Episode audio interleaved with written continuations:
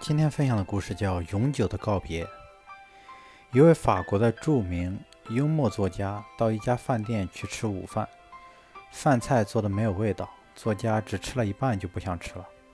作家喊道：“经理先生，请过来。”先生，您是打算结账吗？让我们来拥抱一下吧。什么？让我们来拥抱啊？这是为什么呢，先生？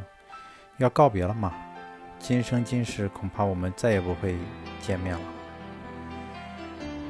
这位法图幽默家用风趣的话，强有力的讽刺了饭店的饭菜乏味。